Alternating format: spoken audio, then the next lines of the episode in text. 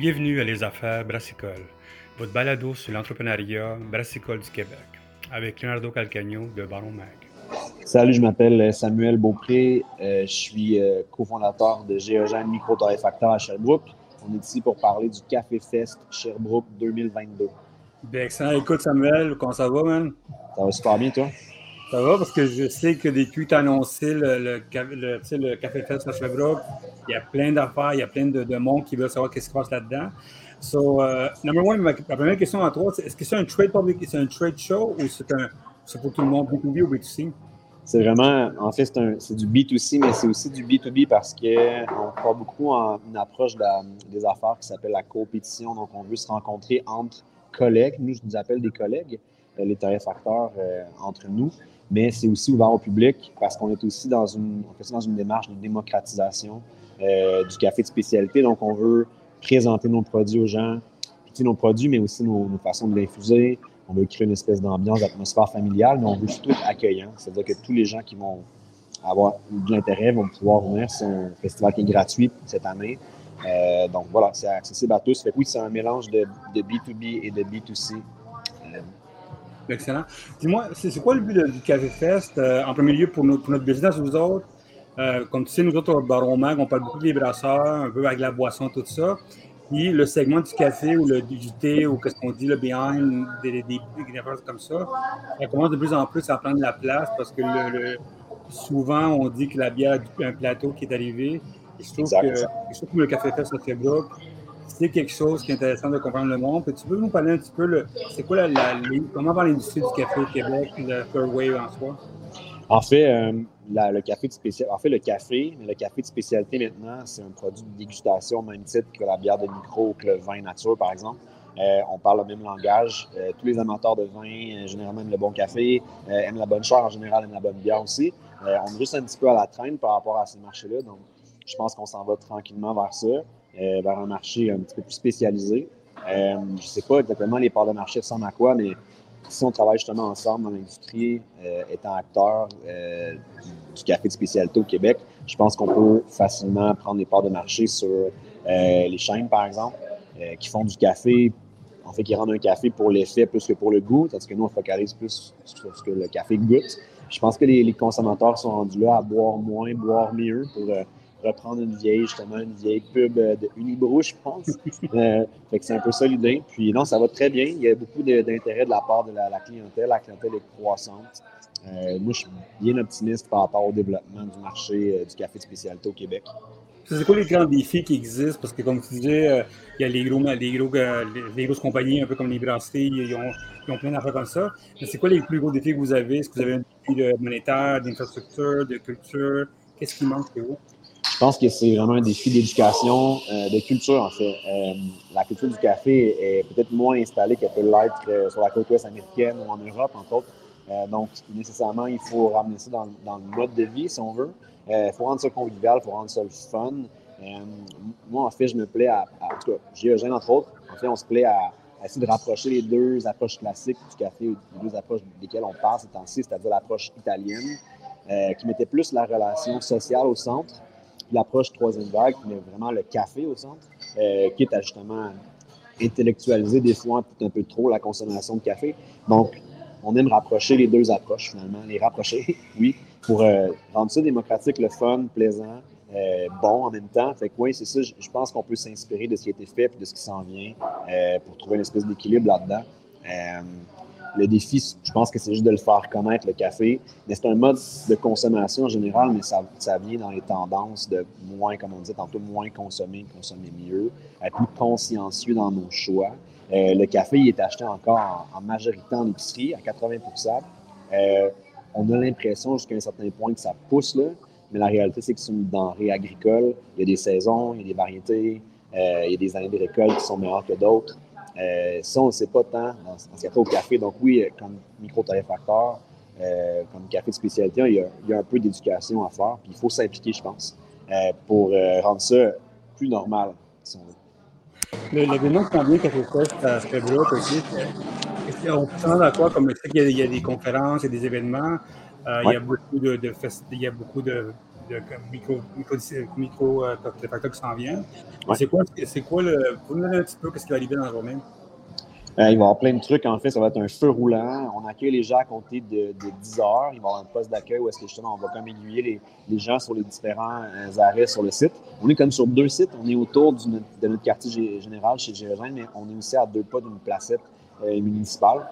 Il va y avoir entre autres du, un DIY, un cours, un espèce de crash course sur comment faire son café. Donc, si on veut faire son propre café sur un équipement professionnel avec, accompagné par un barista, il va y avoir un bar mobile installé à la placette. Il va y avoir des conférences, trois conférences d'une heure. Euh, il y a trois conférenciers par conférence qui font chacun 20 minutes. On a un producteur qui est basé maintenant au Québec, euh, qui est salvadorien d'origine, mais qui est des au Nicaragua. Donc, nous, on fait affaire avec lui. Il transige, on transige directement, en fait, finalement, avec la, production. Euh, qui va donner comme un, bout de conférence par rapport au café à l'origine.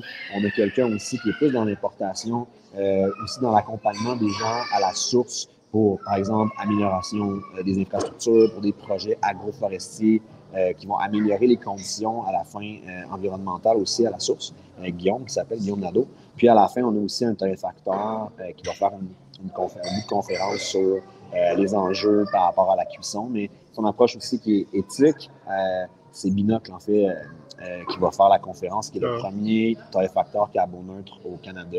Donc, ça va être super intéressant de voir ça. Donc, il y a ça. Il va y avoir des copings aussi euh, accompagnés par un, barista chevronné, par notre head barista, en fait, euh, chez Géogène, qui va faire ça. C'est des copings publics. Euh, il va y avoir aussi de la bouffe de rue, il va y avoir un DJ pour l'ambiance, des jeux pour les enfants. on, a des, des, voisins qui vont venir, dans le fond, présenter des produits. on a quelqu'un qui fait des qui fait des modifications, en le fond, de camions, de vannes. On un petit coin style camping comment faire son, un bon café en camping avec euh, des collaborateurs? Euh, c'est pas mal ça. Il va y avoir des concours. Il va y avoir des takeovers aussi de la machine espresso, c'est-à-dire que chaque torréfacteur va avoir une heure, une heure et demie sur la machine pour faire leur truc. Euh, servir leur café en espresso euh, en, ou, en, en, latte, par exemple. Puis, ils vont être aussi à l'extérieur, ces torréfacteurs-là, pour faire déguster plus pour-over. Il y a quelques torréfacteurs qui ont des produits ici qui sont parfaits pour l'été, du cold brew, du flash brew, de la café, du café limon euh, dans le coin. Ça va être. Euh, je suis excité, là, j'en parle, puis je suis excité. Ça va être cool. Tu as fait ça en deux, trois mois, là. Ouais. Euh, toi, tu t'entends quoi, ce festival-là? Parce que moi, personnellement, comme je disais, je pensais au début, c'était un trade, trade show en soi tout seul. Je vois qu'il y a tout à le côté B2C, B2B, puis c'est vraiment intéressant comme, comme mix. Et toi, à long terme, c'est quoi ton but de, de, faire, un événement comme ça? Bien, honnêtement, c'est ça. On veut le rendre indépendant, c'est-à-dire qu'on sait que le fait qu'on soit, cette année, la première édition, soit un peu proche de notre entreprise, puis oui, nécessairement, il y a un, game marketing par rapport à ça. Mais en même temps, nous, on croit beaucoup en la communauté. On veut justement que, ultimement, l'organisation soit indépendante, puis qu'il y ait des gens qui s'impliquent, euh, des torréfacteurs, des, importateurs, des, euh, grossistes, euh, des gens qui sont plus dans le marketing, par exemple, genre Baromag, en tout cas à suivre. Mais bref, tu sais, on, veut juste avoir du plaisir, se rassembler, mais dans un objectif, encore une fois, de démocratisation d'un produit qui, qui mérite d'être connu euh, nécessairement. Mais c'est juste que l'autre twist qu'on veut donner un petit peu à, ce festival-là, c'est euh, le coffee shop comme étant un peu le centre névralgique d'un quartier ou d'une ville, par exemple. Justement, on a beaucoup de support de la ville de Sherbrooke par rapport à ça. Euh, donc, c'est un, un, edge qu'on veut donner un, peu aussi à ce festival-là. Le café, oui, c'est le café à proprement dit comme le breuvage, mais le café comme l'endroit, c'est aussi une place où on peut justement se, se rassembler, se voir. On prend, on prend l'habitude d'y aller, on se confie à notre barista, on devient ami avec lui, avec elle. Euh, on rencontre des gens intéressants qui partagent des, qui partagent des, mêmes, les mêmes valeurs par rapport à, justement à la consommation, par rapport à la vie de quartier. c'est là que tout, est, tout est comme logique là-dedans parce que, comme je disais tantôt, on veut rapprocher des approches italiennes et troisième vague. Euh, le café pour le côté social, plus que pour le goût du café officiellement, sauf le, leur respect à nos, à italiens. Puis, euh, puis l'approche plus scientifique, plus geek, un peu de l'appréciation du café, tu sais, puis justement, trouver une espèce de compromis entre les deux, mais ça implique la communauté, ça implique euh, les experts du milieu. Donc, euh, tout ça. Moi, j'ai une question que beaucoup de mes lecteurs me demandent souvent. Est-ce qu'il y a un Fort Wave qui s'en vient? Ouais, ben en fait, oui. C'est déjà un peu en cours, en fait. C'est euh, la troisième vague, c'était justement, c'était vraiment le café, la préparation principalement. euh, geek, c'est-à-dire de faire attention à tous les paramètres, à les contrôler. Euh, la quatrième vague, mais c'est une approche encore plus éthique et encore plus consciencieuse de, entre autres, l'approvisionnement, installer des relations durables avec les producteurs, transiger le plus directement possible avec eux pour que l'argent reste à la source, puis acheter euh, année après année à ces producteurs-là pour que, justement, il y ait une pérennité, pour que les sous restent sur place. Parce qu'à l'origine, on a un peu comme ici, euh, en agriculture, ils ont des gros défis de relève.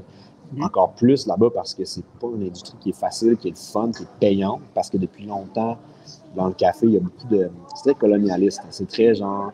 Euh, les gens des pays occidentaux vont un peu exploiter la matière première, donc par défaut, exploiter les gens qui la, qui la cultivent. Euh, là, on, tend à, justement peut-être changer cet esprit-là pour le cas de plus équitable, de vraiment équitable, on s'entend. Avec la quatrième vague, c'est ça. La cinquième vague, mettons, parce qu'il y en a qui parlent de fifth wave déjà. Mais, mais ouais, c'est ça. Mais c'est juste rendre ça un, peu plus comme normal, la norme à la fin. Euh, mais ça implique que des gens qui sont peut-être plus dans l'industrie grand public embarquent dans ce mouvement-là. Des fois qu'il y a un travail de fond qui se passe. Puis ça, c'est entre les mains des micro-torréfacteurs et des cafés de spécialité actuellement. Euh, c'est ça. Euh, je pense. Est-ce que, tu sais, on voit comme avec votre industrie qui est en expansion, on voit Barista qui lance un produit, qui lance des produits, on voit même la gang de Temps d'une Pinte avec Wabasso qui ont lancé un produit ensemble, de, de avec un café, tout ça. Est-ce que vous avez de plus en plus du monde de dehors de, de, votre industrie qui s'embarque dans votre, votre marché? Oui, ben oui, évidemment. Puis moi, ce que j'ai remarqué le plus, c'est qu'à Sherbrooke, on a ouvert une succursale qui a une buvette ici, donc qui sort le vin. Puis on a engagé un gars qui est un, vigneron en devenant de, de, grandes connaissances dans le vin. Puis je pense que j'étais là euh, au moment où est-ce qu'il expliquait un café à un client. Puis euh, il a vraiment compris qu'on parlait exactement le même langage, euh, mettons étant vigneron plus. Fait, que oui, il y a des rapprochements qui se font parce que c'est des, parce que c'est des, approches qui, qui, se ressemblent. C'est des produits agricoles avec des saisons qui se ressemblent aussi. Euh, la clientèle est la même à la fin le matin, on va au café. Euh, l'après-midi, le soir, on va à la micro ou on va à la buvette prendre un verre de vin. quand on aime les bons produits, ben, on nous aime que ce soit le vin. oui, il y a des collabos qui s'installent. Euh, il y a un mariage naturel depuis longtemps entre le café et la bière. Et tout ce qui est stout, souvent, on, va. Ben, par défaut, on va trouver que ça goûte un peu le café, ça goûte la cuisson. Mais de plus en plus, nous, on a essayé des trucs, on fait des IPA, euh, avec du café un peu moins torréfié. Ça se marie super bien avec du lactose. On a fait une, une avec une micro de la région. Puis il y a beaucoup d'intérêt de la part du microbrasseur, mais ces gens-là comprennent aussi nos, enjeux parce que, comme on dit tantôt, on parle à peu près les mêmes langages, puis on s'adresse à la même clientèle. Euh, fait que, tu sais, officiellement, je ne sais pas si c'est des gens qui s'impliquent de façon formelle en lançant des lignes de produits, mais oui, il y a beaucoup d'intérêt de la part de la microbrasserie. Avez le café, de part de toute la partie euh, vin nature, vin d'importation privée avec le café spécialité. Il y a beaucoup de rapprochements à faire et à venir. On peut, on peut vieillir du café en, barrique. Euh, nous, on barrique du café, le résultat est toujours super bon. Euh, ouais, euh, ça se vu, mais boire, ils m'ont envoyé, envoyé, quelque chose avec du café, puis avec, euh, avec, un café chez chez vous, dans une bouteille. Une question, je veux savoir, tu sais, comme dans votre marché est en grandissant, il y a un appétit d'investissement, je vois ça, tu sais, comme Look vient d'investir de, l'argent sur le Pista il n'y a pas longtemps. Est-ce que tu vois de plus en plus des compagnies qui veulent mettre de la, qui veulent investir, qui veulent s'accaparer ce marché-là? Euh, moi, personnellement, je ne l'ai pas vécu tant que ça. Il y a beaucoup d'ouverture, par contre. Par exemple, nous, on travaille en collaboration avec euh, une compagnie de la région qui fait des boissons gazeuses euh, artisanales. Puis, mm-hmm. dans le fond, c'est Z. Je ne sais pas si vous les connaissez. Z, en fait, a, quand même un super beau réseau de distribution aux États-Unis et en Europe. Puis, Dominique Pearson, qui est le propriétaire, me disait qu'en Europe, ils sont friands des breuvages canadiens, mettons, sucrés à l'érable. Nous, on fait un cold brew azoté à l'érable. Fait que, tu sais, c'est ce genre de produit qui pourrait percer assez facilement euh, sur des marchés comme l'Europe. Euh, oui, il y a une tendance lourde par rapport justement à l'encamage. on voit justement dernièrement ces, ces pistes euh, qu'on a vu au Dragon, puis qu'à la base, ils présentaient un prêt à boire avec un café infusé à froid. C'est super bon, puis c'est une belle façon, encore une fois, de démocratiser un produit assez haut de gamme, assez fin, avec un goût quand même particulier. oui, il y a de l'intérêt. De voir ça, c'est encourageant parce que c'est des tendances quand même du marché. Jamais, mettons, un peu comme la microbrasserie, jamais, mettons, la majorité d'un marché va devenir euh, de spécialité.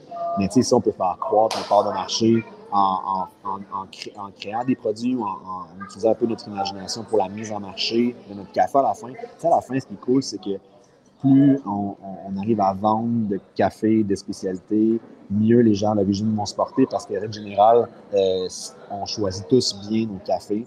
Ça veut de façon consciencieuse en payant le juste prix. Fait que ça devient un peu, les gens viennent sensibiliser un petit peu à ça. Peu importe la méthode avec laquelle on va infuser, on va mettre en marché, on va juste vendre plus de café éthique et consciencieux. Fait qu'à à l'origine, les gens vont mieux s'emporter. Fait que, tu sais, oui, on a intérêt à, trouver des façons de démocratiser. Ça peut passer par des nouveaux projets. Puis oui, a des gens qui sont prêts à injecter des sous, des gros sous qui sont faits à la base sur le marché, plus vending ou en public, ben let's go, tu sais. Ouais, il y a de l'intérêt. Excellent. Écoute, Samuel, merci beaucoup. Euh, on se voit le 2 juillet chez vous, dans ce bloc. By the way, ton café est excellent. Merci, Léo. J'ai dégoûté à Canton.